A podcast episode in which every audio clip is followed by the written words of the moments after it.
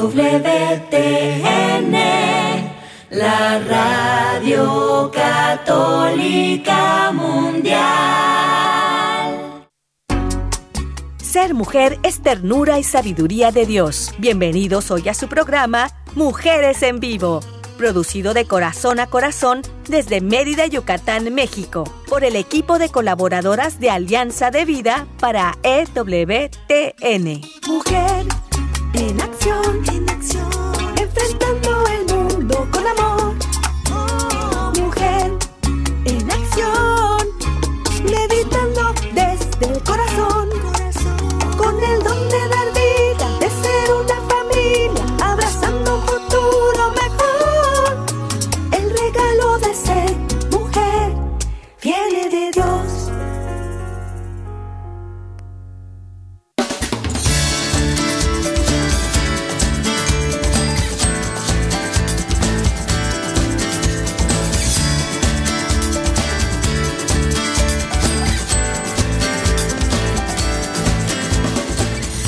¿qué tal? Muy buenas tardes. Bienvenidos sean a este su programa Mujeres en Vivo. Yo soy Selmi Loesa y les voy a acompañar, por supuesto, desde aquí, desde Mérida, Yucatán, México, transmitiendo para EWTN Radio Católica Mundial. Yo quiero dar las gracias a todos ustedes que nos están escuchando y que siempre, siempre están pendientes del programa, así como también a quien está apoyándonos en la parte de la producción. El día de hoy, allá en Estados Unidos, nos acompaña Douglas, Douglas Archer. Y aquí en Mérida, Yucatán, se encuentra César Carreño. Ambos muchísimas gracias por este apoyo tan incondicional y tan bendecido. Así que bueno, pues vamos a tener hoy un tema muy interesante, muy importante, que yo creo que nos va a ayudar muchísimo a las mujeres y em, yo creo que nos va a acompañar. eh, en varios momentos de nuestra vida. Esto es importante y también pensando un poquito en lo que es la teología del cuerpo, que muchas personas ya entienden, ya saben de lo que se trata, pero hay muchas que todavía pues no no entienden, no entendemos todavía o no logramos comprender completamente pues este tema de la teología del cuerpo. Pero bueno, el tema de hoy es eh, la Perdón, ando en otro lado. Eh, obstáculos para la intimidad conyugal. Andaba yo presentando otro programa, el anterior. Bueno, obstáculos para la intimidad conyugal. Ese es el tema del que vamos a hablar hoy. Y pues muy amablemente Pilar Ochoa nos ha preparado algo para, para esto, pero también hoy nos va a acompañar Verónica Arjona, a quien quiero dar las gracias y la bienvenida a este programa. Verónica, ¿cómo estás? ¿Cómo te encuentras? Hola, Selmi, muy buenas tardes, qué gusto saludarles, muy contenta de participar con ustedes, de estar aquí esta tarde, pues tratando con todas estas mujeres que estamos listas para escuchar, para dialogar, para compartir, para crecer juntas, Selmi. Gracias. Claro. Claro que sí, seguimos creciendo con cada uno de los programas que pues de manera eh, significativa, ¿verdad? Para nosotros, cada una de nuestras colaboradoras invitadas prepara con mucho amor y créanme que con mucho entusiasmo, porque cada vez que yo les consulto y les, les digo, ¿estás lista? Vamos a participar, podrás estar, ¿qué tema tienes? Uy, no, no, no, no, están emocionadísimas de verdad cada vez que me responden, están muy contentas y qué bueno, porque yo creo que este es un programa que nos ayuda a compartir lo que nosotros tenemos, pero que también nos hace crecer, ¿no? Y también ellas van creciendo, nosotros crecemos con ellas, la gente que nos escucha también. Vero, ¿tú crees que sí vamos creciendo con esto? Definitivamente sí, Selmi, este compartir, este dialogar, este prepararnos, por ejemplo, para nosotras las colaboradoras, de poder preparar los temas, pues es un enriquecimiento personal y poderlo transmitir, bueno, qué mejor, qué mejor, sí vamos creciendo como personas cada día, esa es nuestra gran ventaja que Dios puso en nosotros, ¿no? Podemos seguir avanzando cada día más.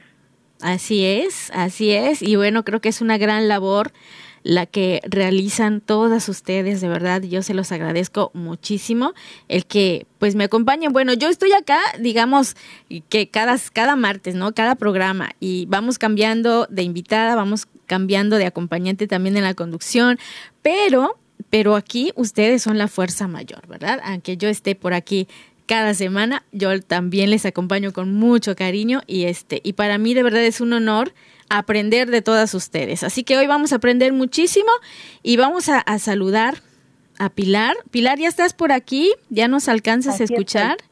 ¡Eh! Ya llegó muy bien, porque andaba, andaba manejando y ya, ahora sí ya llegó. Listísima.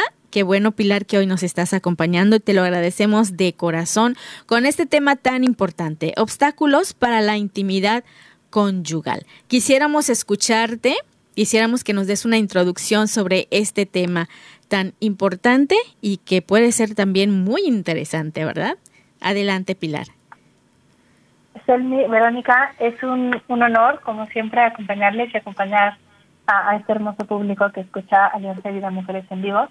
Y este es un tema interesantísimo del que, aunque se hable mucho, creo que poco se habla desde una perspectiva personalista, desde una perspectiva que ponga al ser humano en todas sus dimensiones. Creo que para hablar de sexualidad encontramos en, Internet, en los medios de comunicación, muchísimos recursos, pero no sé qué opinen, Verónica y Selmi. Creo que la mayoría de estos recursos hablan únicamente del cuerpo, hablan desde una visión genitocéntrica del ser humano en el cual la sexualidad está en los genitales. Y se olvida considerar todos los aspectos que integran a la persona humana, la experiencia humana y la experiencia conyugal.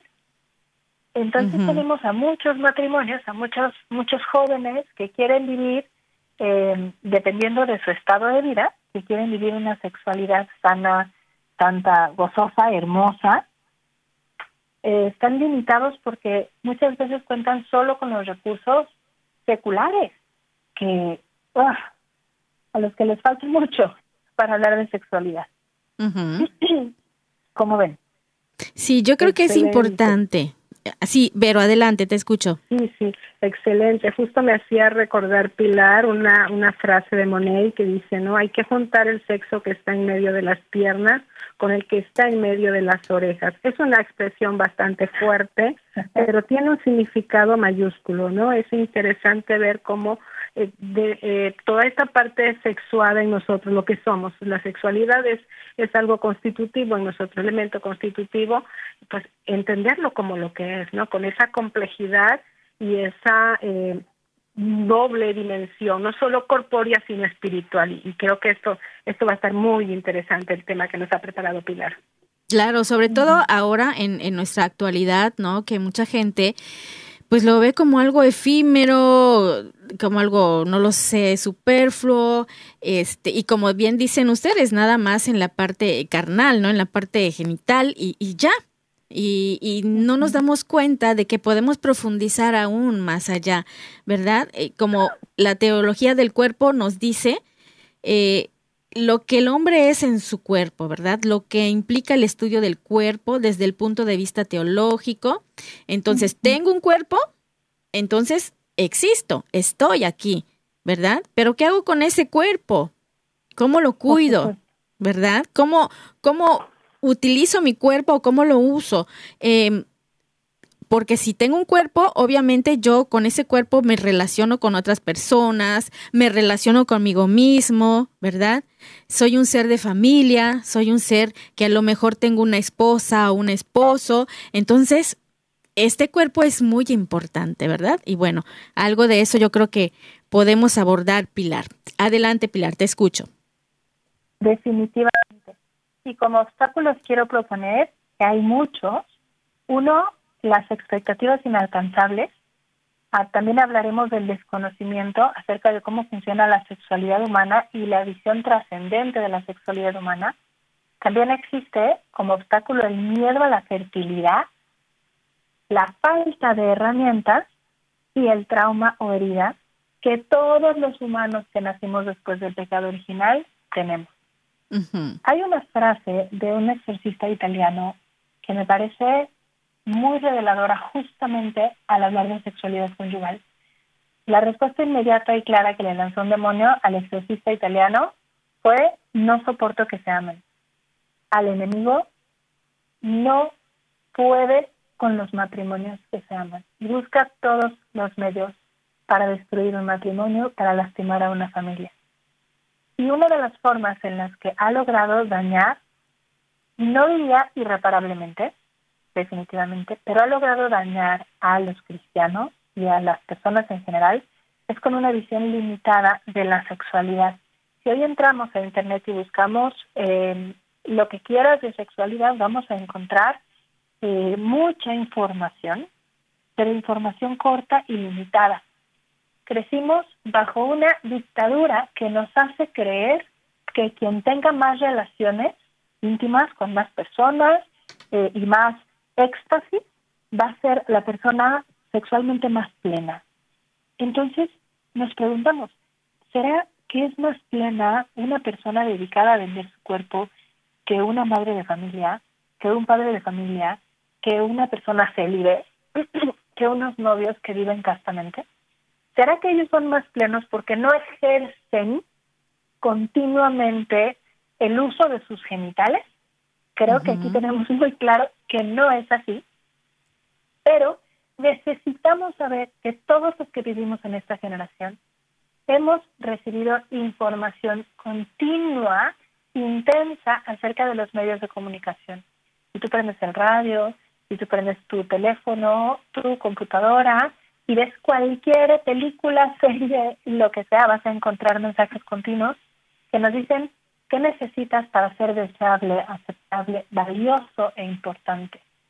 Y por más formados que nos consideremos, no podemos dejar de reconocer que somos parte de una generación con una visión sexual exagerada, con una visión sexual explosiva, pero al mismo tiempo muy corta.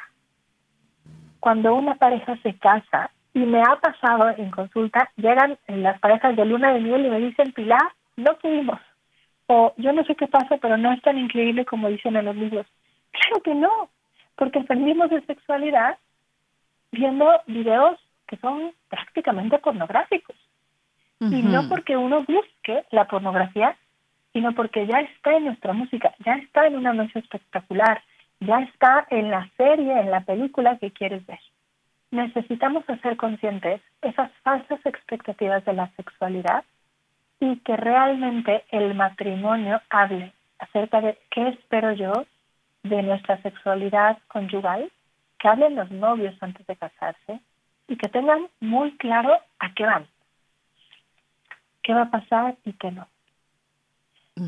Podemos avanzar acerca del siguiente obstáculo, que puede ser el desconocimiento de cómo funciona la sexualidad humana pero quiero hacer una pequeña pausa para dar espacio eh, para sus comentarios. Sí, fíjate ahora que decías eso de que en las películas, y sí es verdad, eh, yo he notado, y muchas veces estás viendo una película y la trama y el tema muy agradable y de repente hay una escena de sexualidad o de sexo, ¿no? Y entonces tú dices, mm, pero ¿por qué? O sea, como que no iba.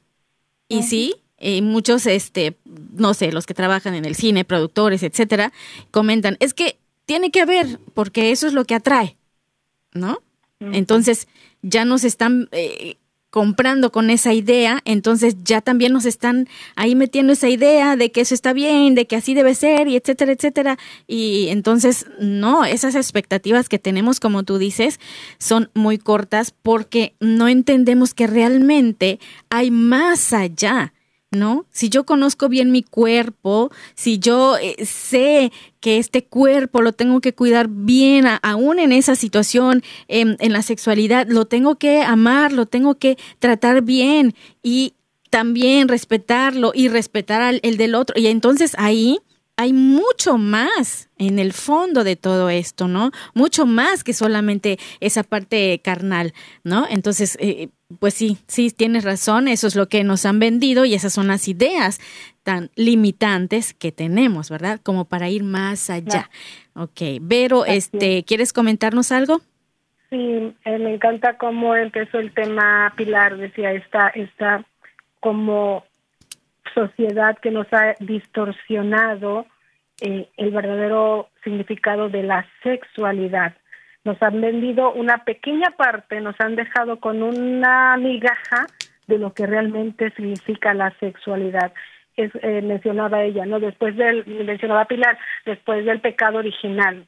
el gran mentiroso de la historia, el demonio, nos hizo creer que lo que Dios había puesto en nosotros era insuficiente para hacernos felices.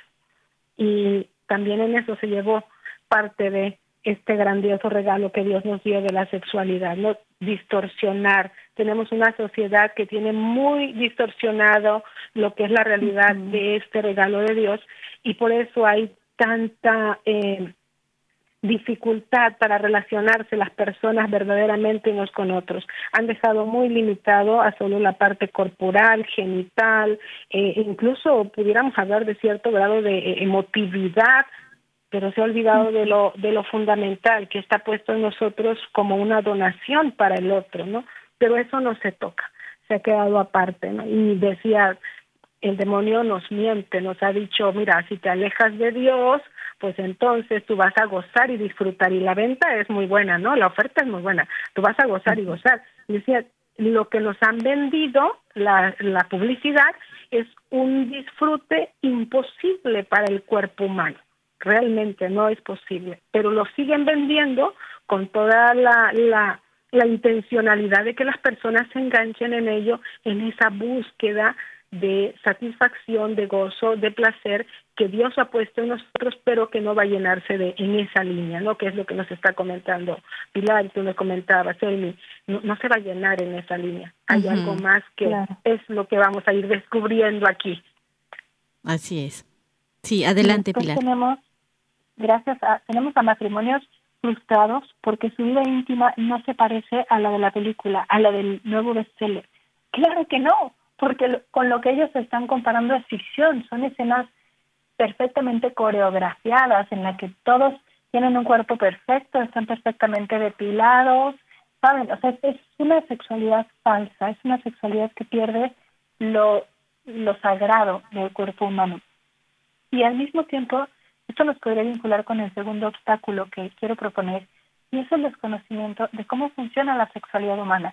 Fue San Juan Pablo II, cuando obispo, que publicó Amor y Responsabilidad, un libro que partió aguas y fue una, podríamos decir, de la teología del cuerpo, junto con sus reflexiones. Em, en este habló de cómo los maridos deben conocer cómo funciona la sexualidad de sus esposas y eh, trabajar de la mano con el funcionamiento real del cuerpo. Nadie nos enseña las diferencias en la respuesta sexual humana de varón y mujer.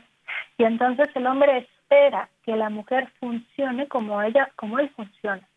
Por ejemplo, el hombre es mucho más visual.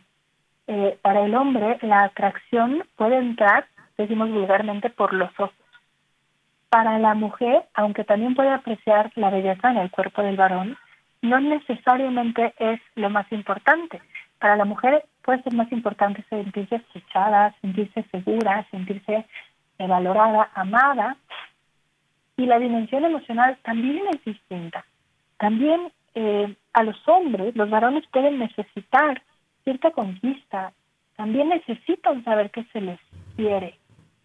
Eh, no sabemos ni siquiera cómo funciona nuestro cuerpo y tenemos, permítanme regresar al primer obstáculo, la expectativa inalcanzable de un nuevo matrimonio que llega a su noche de bodas y que espera eh, rayos y centellas, como vio en la última película, cuando la sexualidad humana podríamos decir que es como andar en bici. Al principio te caes, al principio no encuentras los pedales, al principio eres inexperto. Y con el amor y con la comunicación, la pareja empieza cada vez más a conocerse, cada vez más a entregarse de una forma mucho más profunda. Pero es difícil lograrlo si tenemos telarañas en la cabeza con las mentiras o verdades a media, que es lo mismo que una mentira, que nos dice el mundo sobre cómo funciona la sexualidad. Entonces invitaríamos a los matrimonios, eh, invitaríamos a los novios a que investiguen en sitios, buenos sitios, cómo funciona realmente el cuerpo humano. Puedo recomendar el libro de Christopher West, que es quien ha traducido en manzanitas, si me permiten la expresión, la teología del cuerpo de San Juan Pablo II. Él tiene un libro muy claro que se llama Buena Nueva sobre Sexo y Matrimonio. También eh, Gregory Popchak, un monje capuchino, tiene un libro llamado Sexo como Dios manda. puedo recomendar eh, del doctor Joaquín de Irala, uno llamado Los jóvenes quieren saber y otro que se llama Porque te quiero, no quiero. Es decir, sí hay buenas fuentes donde podemos informarnos acerca de cómo funciona nuestro cuerpo y cómo no funciona, ¿no? ¿Qué buscar y qué no? Eh, me mencionaba inicialmente algo importantísimo, que es estudiar la teología del cuerpo.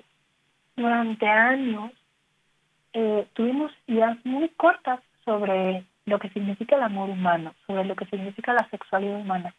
¿Durante cuántos años se creyó en la Iglesia Universal que solamente los consagrados podían acceder a la santidad? Hasta que después del Concilio Vaticano, después de eh, varias encíclicas, entendimos que la santidad es algo a la que todos los laicos podemos y debemos aspirar. Así como ha, ha ocurrido este cambio de mentalidad incluso dentro de la Iglesia, estamos en la generación que está aprendiendo cómo funciona el amor humano a través de la teología del cuerpo. Entonces, todos los cristianos tenemos una enorme tarea pendiente. Nos toca estudiar, nos toca cuestionar lo que dice el mundo y cuando no entendamos lo que sugiere la Madre Iglesia, hay que estudiarlo. Y para quien quiera entender, eh, recomiendo muchísimo la encíclica Madre Maestra. Podemos recomendar la encíclica sobre la vida humana, que aunque pueden parecer densas, son una plétora de información y una riqueza increíble. Cuando la estudiamos con amor y con una mente abierta, escuchando, así como una madre le, le dice a su hijo, oye, cuidado con el pastel de chocolate porque te puede doler la pancita, ¿no? Eh, come primero verduras y ya luego come dulce. Perdón, y al niño puede no gustarle, así nuestra Santa Madre Iglesia no diría cuando le escuchamos. Claro, cuando la escuchamos. Y esto, el desconocimiento del funcionamiento de la sexualidad humana, me permite, creo que nos lleva al tercer obstáculo. Hablamos, uno, de expectativas inalcanzables, dos, del desconocimiento, y el tres, que va muy de la mano del miedo a la fertilidad. Hoy por la tarde hablaba con una chica que está planeando su boda y me llama mucho la atención esta frase tan común en español de cómo vamos a cuidarnos. Eh, nosotros queremos cuidarnos, decía, de forma natural, sin usar anticonceptivos, lo cual es algo definitivamente loable, pero ¿cómo que te cuidas? ¿De quién te cuidas? da la impresión de que a todos los matrimonios nos persiguieran adorables bebés con cuchillos, porque tenemos que cuidarnos de ellos. Porque nuestro mundo entiende la fertilidad como un peligro, como lo peor que te pueda pasar, y la maternidad como algo que te destruye la vida. Este miedo a la fertilidad lleva a muchas mujeres, a muchas parejas, a recurrir a cosas que les hacen daño a recurrir a anticonceptivos hormonales, a recurrir a la esterilización, a vivir en una abstinencia que no es deseable en un matrimonio, que no es conveniente en un matrimonio, porque nadie nos ha enseñado cosas tan sencillas como que el hombre es fértil 24/7 y la mujer es infértil naturalmente la mayor parte del tiempo. ¿Cuántas de las mujeres que escuchan este hermoso programa no sabían que hay momentos del mes en el que una pareja puede tener relaciones íntimas y no hay posibilidad alguna de un embarazo. Y hay otro periodo del mes en el que en los métodos naturales la pareja puede simplemente abstenerse del abrazo íntimo y con eso no hay posibilidad alguna de embarazo. Y cuando digo posibilidad alguna, estoy hablando de que estos métodos tienen una efectividad aproximada del 90 al 99%. O sea, son muy efectivos.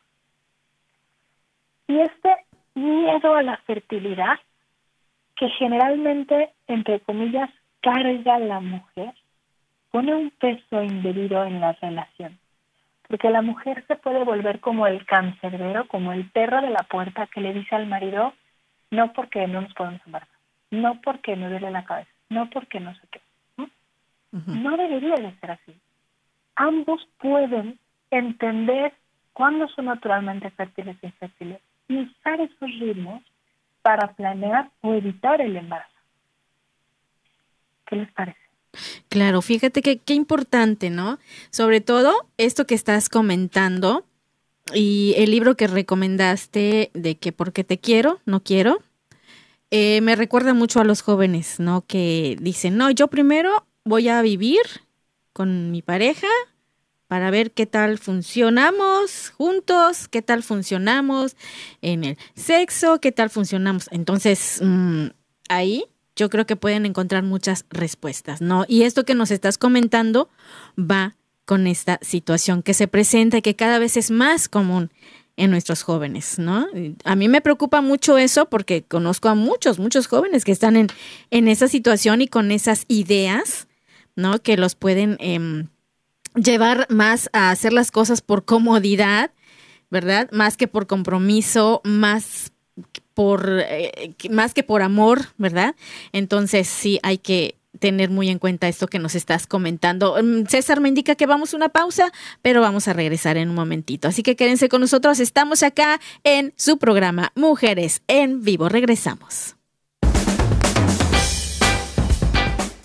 Ser mujer es belleza por dentro y por fuera. Vamos a un corte y regresamos.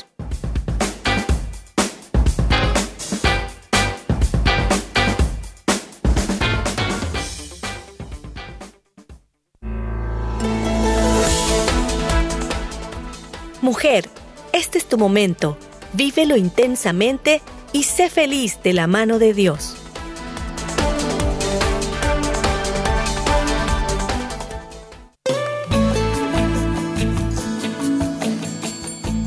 Escuchar tu voz es muy valioso para nosotras.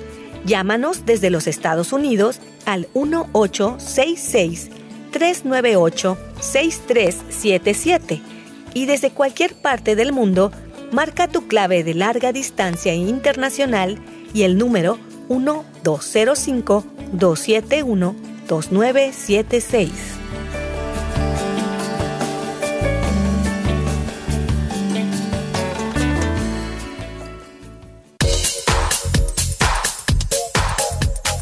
Estás escuchando Mujeres en Vivo de Corazón a Corazón. Continuamos.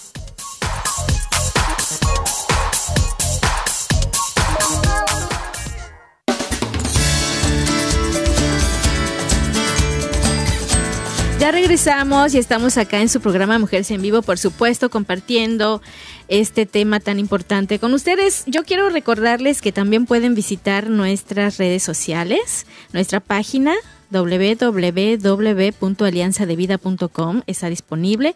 Eh, también eh, estamos en Facebook como AV Mujeres Católicas en Vivo y estamos también en Spotify ya saben que ahí quedan los programas grabados para que ustedes los retomen.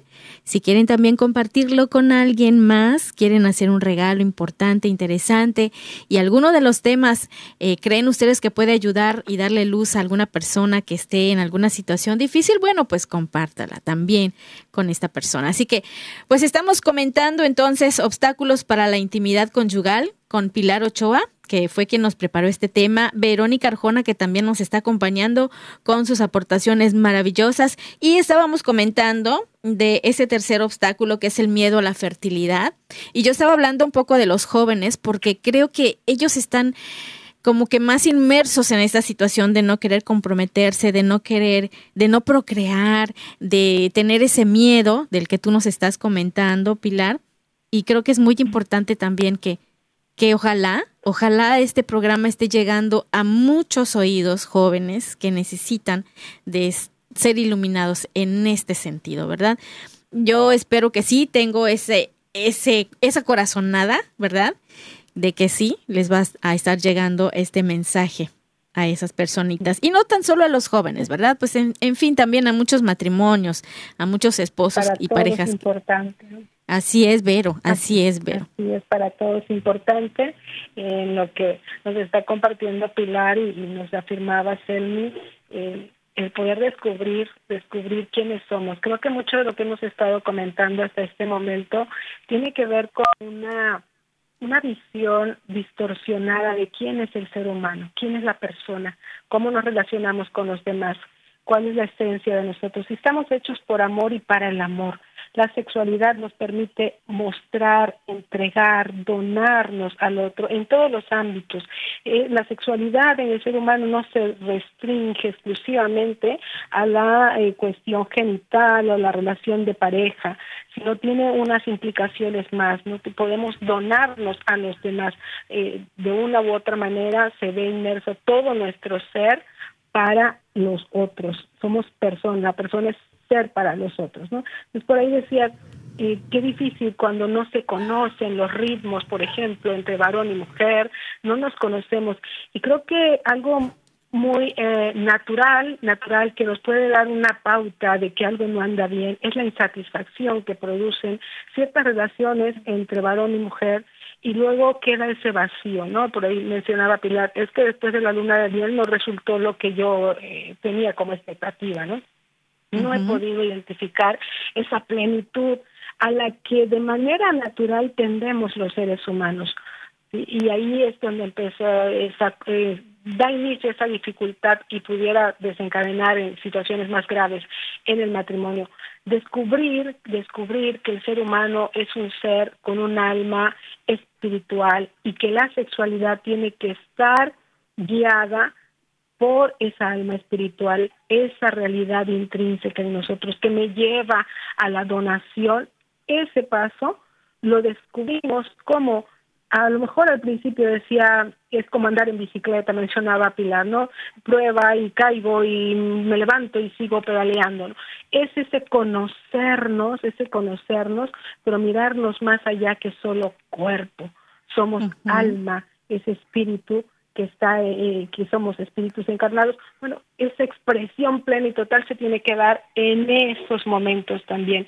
Saber esperar al otro saber conocer al otro. Marcábamos los ritmos que son diferentes entre varón y mujer eso implica el uso de la inteligencia, de la voluntad, eh, toda la afectividad, la libertad, es decir, todas estas capacidades superiores en nosotros tienen que ponerse en acción para poder llegar a una plenitud en esos momentos. Pero si solo estamos pensando en la parte física o lo que nos han vendido los medios de comunicación, el resultado es una gran insatisfacción. Yo creo que por ahí pudiéramos a lo mejor empezar a analizar las personas que nos escuchan, cómo están sus relaciones en ese sentido, causan plenitud, eh, hay cierta insatisfacción, qué es lo que está faltando, qué parte, a lo mejor pueden tener toda la eh, el andamiaje eh, corpóreo que les han vendido, pero les falta la parte de conocerse, conocerse uno al otro bien decía Pilar, pues eso va paulatinamente, sobre todo a nivel de, de, pareja. Así es, no, no vernos como un objeto, ni tampoco querer uno ser más que el otro, ¿verdad? Aquí entra en juego también esa parte del querer dominar al otro, ¿no? Y que nos lleva, como tú bien dices, a, afrontar temas que son muy difíciles, ¿no? Como adulterio, solo el deseo, ¿no? Entonces hay que estar ahí viendo esta parte pura, eh, del plan de Dios, que es lo que realmente Él quiere, ¿no? Esta parte de, de la plenitud, pero de acuerdo a, a lo que Él ha planeado para nosotros. Muy bien. Pilar, seguimos escuchándote, por favor. Compártenos más de este tema. Claro que sí, muchas gracias. esto que decías hace un minuto acerca de cómo no solo el cuerpo, cómo es toda la persona humana.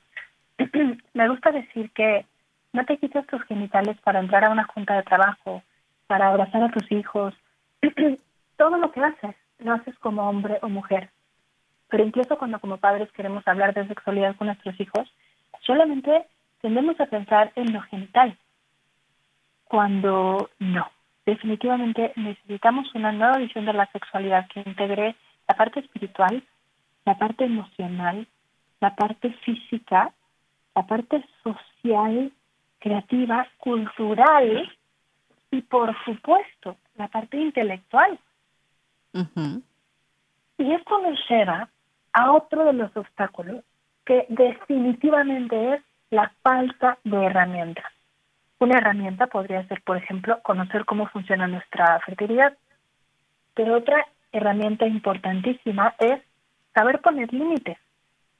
Hablando de moral sexual, la Iglesia Católica no ha elaborado una lista de por aquí sí es besable, por aquí no es besable. Como tal, no existe esta lista, porque la Iglesia nos da lo básico.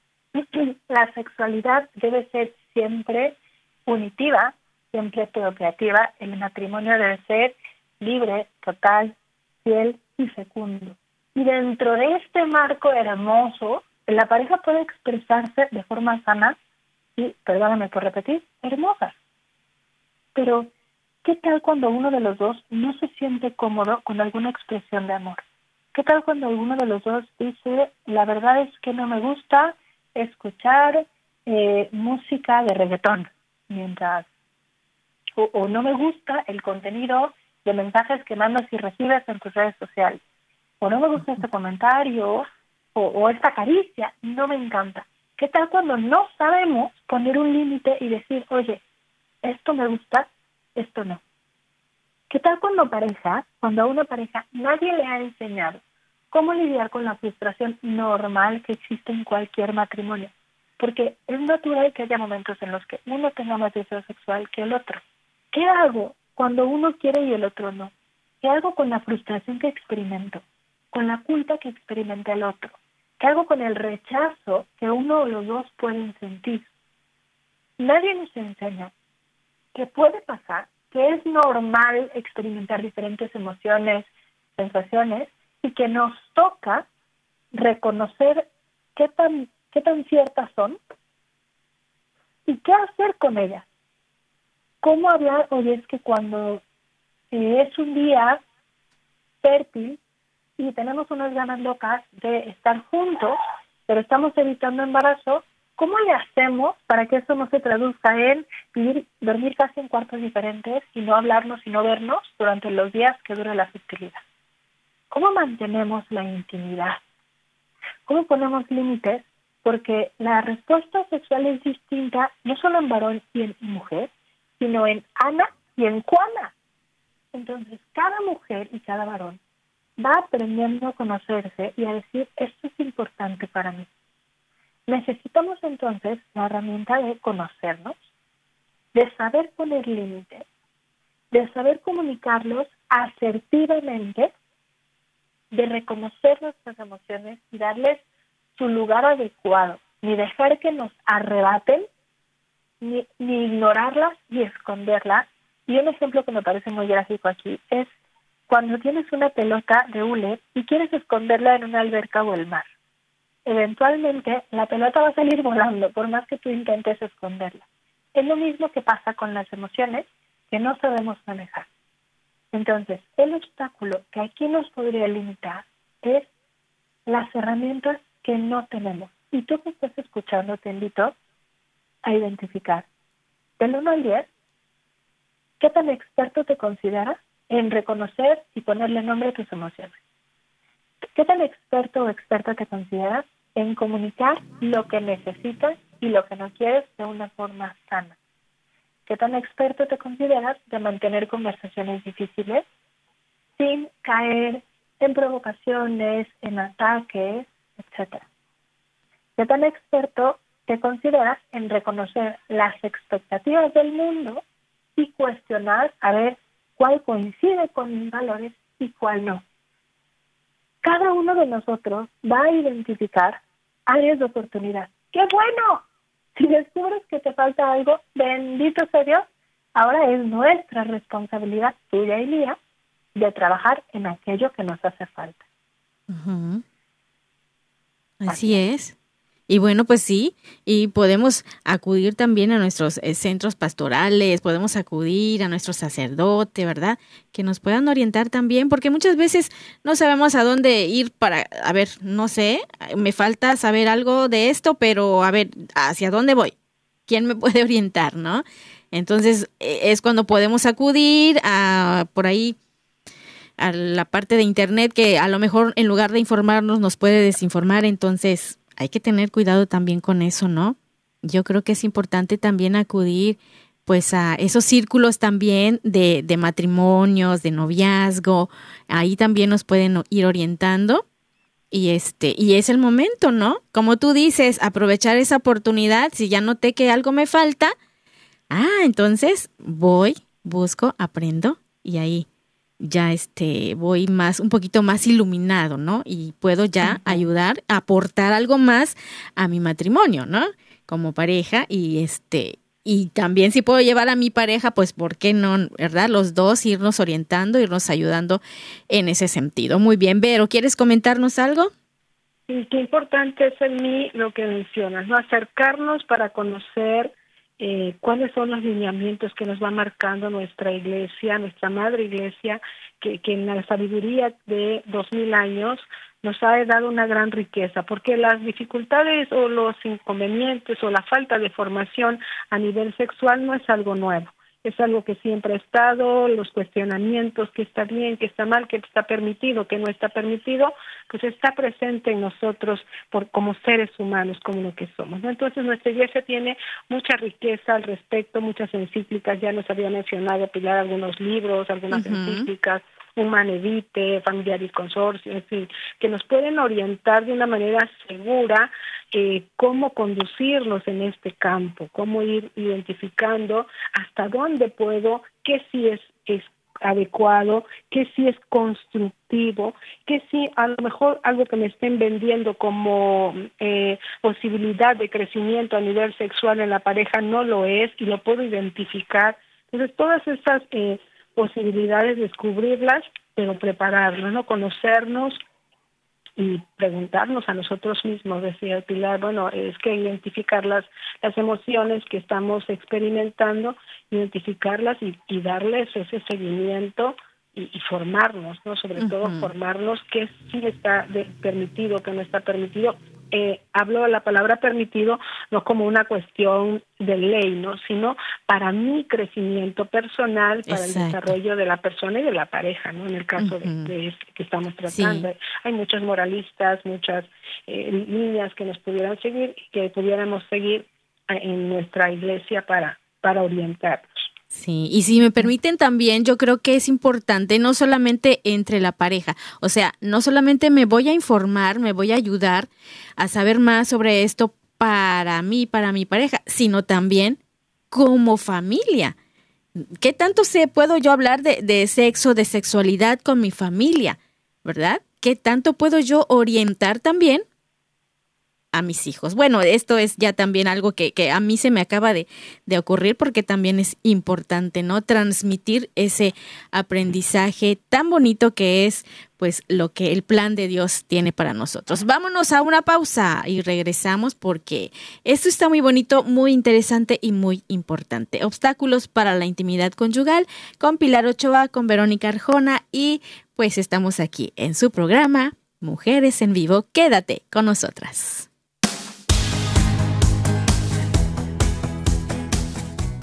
Ser mujer es dar vida y alegría.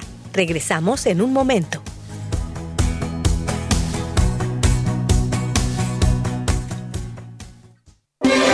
Si quieres conocer más acerca de nuestra labor, llámanos al Centro Alianza de Vida en Estados Unidos al 682-772-1958.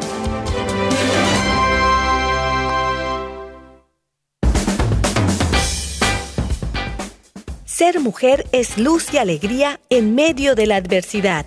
Continuamos con tu programa Mujeres en Vivo.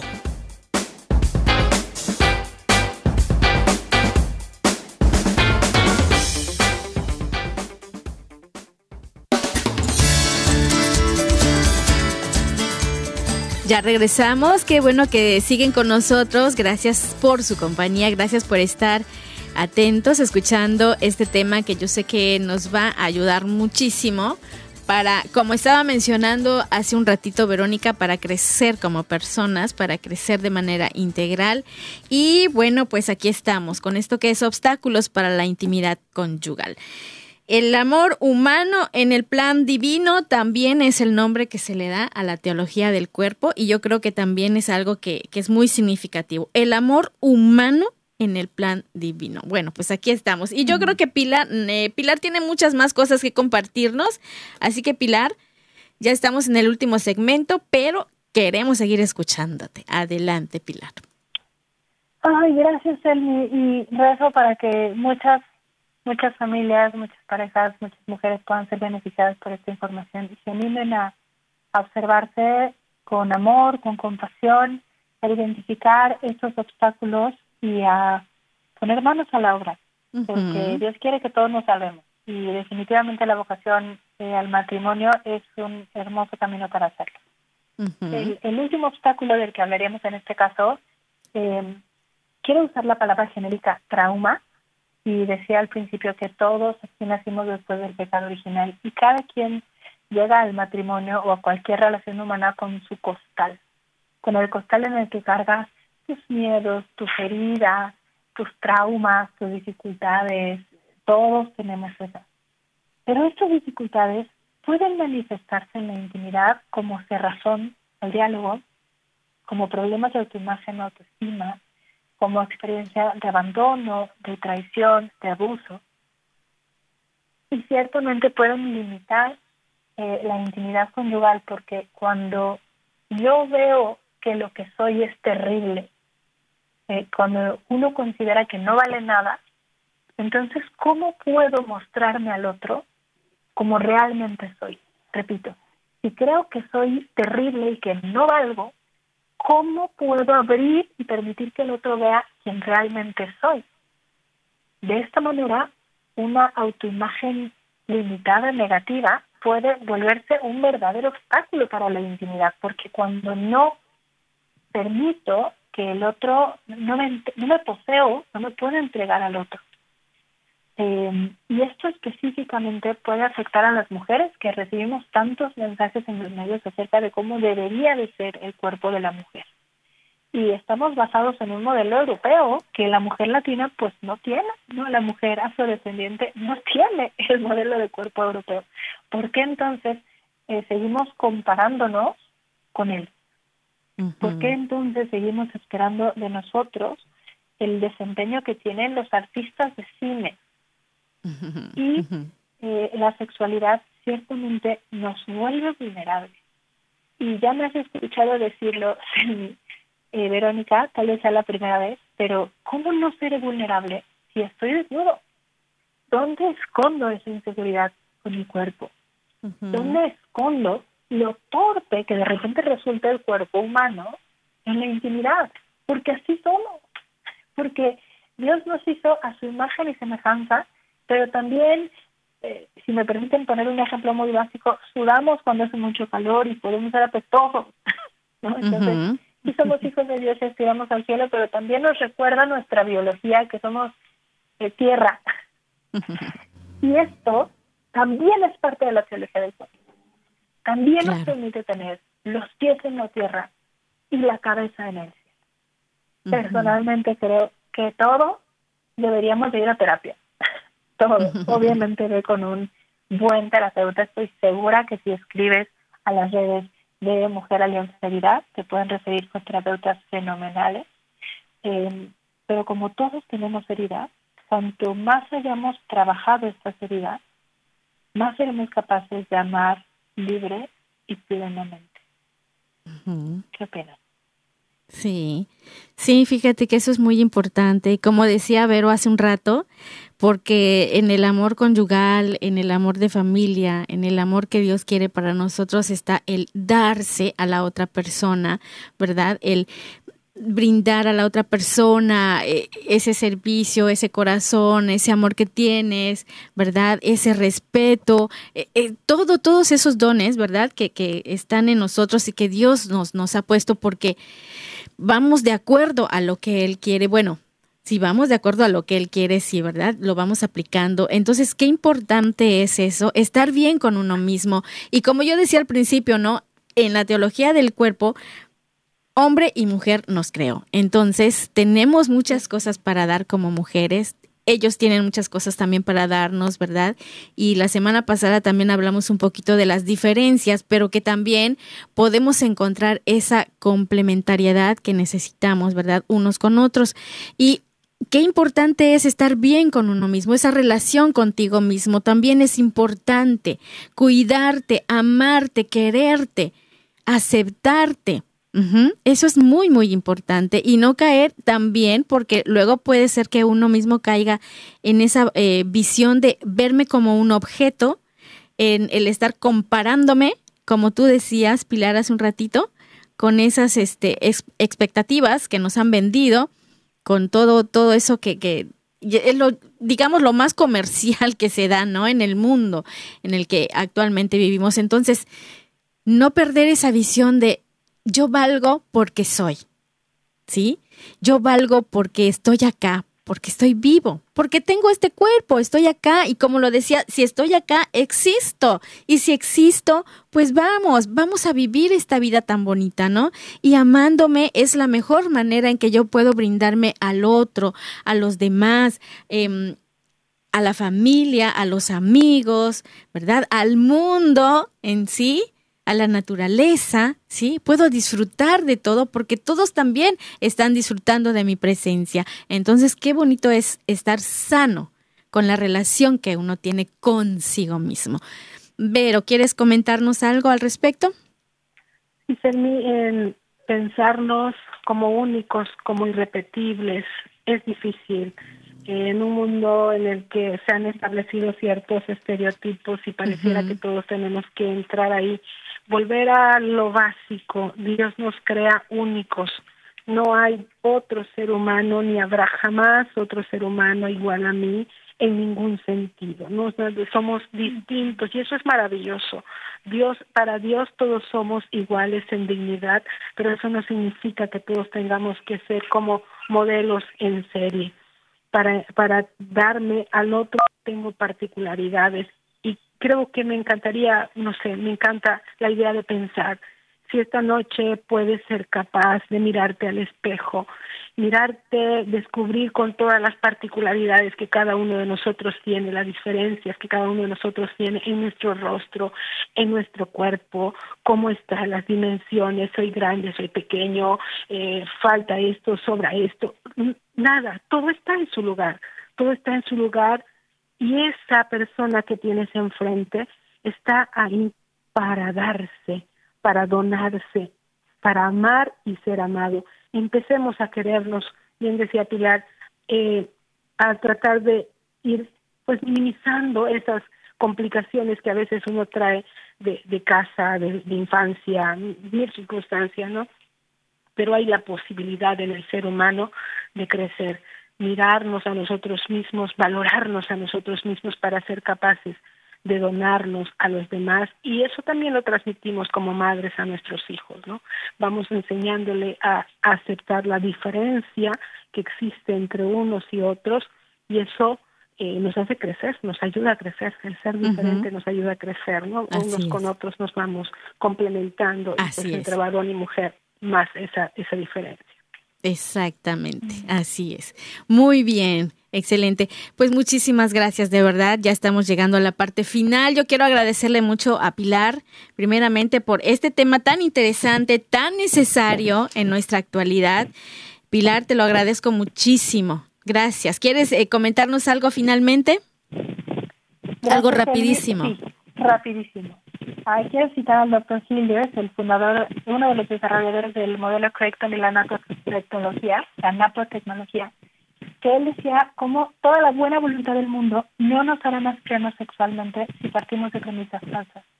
La premisa correcta aquí es, como bien lo recordaron y se les agradezco enorme, estamos hechos para amar y ser amados. Toda la sexualidad que parte de la premisa de que somos hijos de Dios, que estamos hechos para amar y ser amadas, por buen camino. Entonces, cuando veas eh, sugerencias, cuando tengas dudas, ayúdate con esta premisa. Si es algo que te acerca al amor o te acerca al egoísmo. Muy bien, muchísimas gracias. Gracias también a ti, Verónica, por tus sabias palabras. Qué bueno que nos acompañaste. Gracias, Elmi. Gracias, Pilar. Un gusto enorme de participar con ustedes. Bueno, pues nos escuchamos la próxima semana en un programa más de Mujeres en Vivo. Gracias por su compañía y reciban muchísimas bendiciones en este día tan especial y todos los que nos quedan. Así que seguimos unidos aquí en su programa Mujeres en Vivo.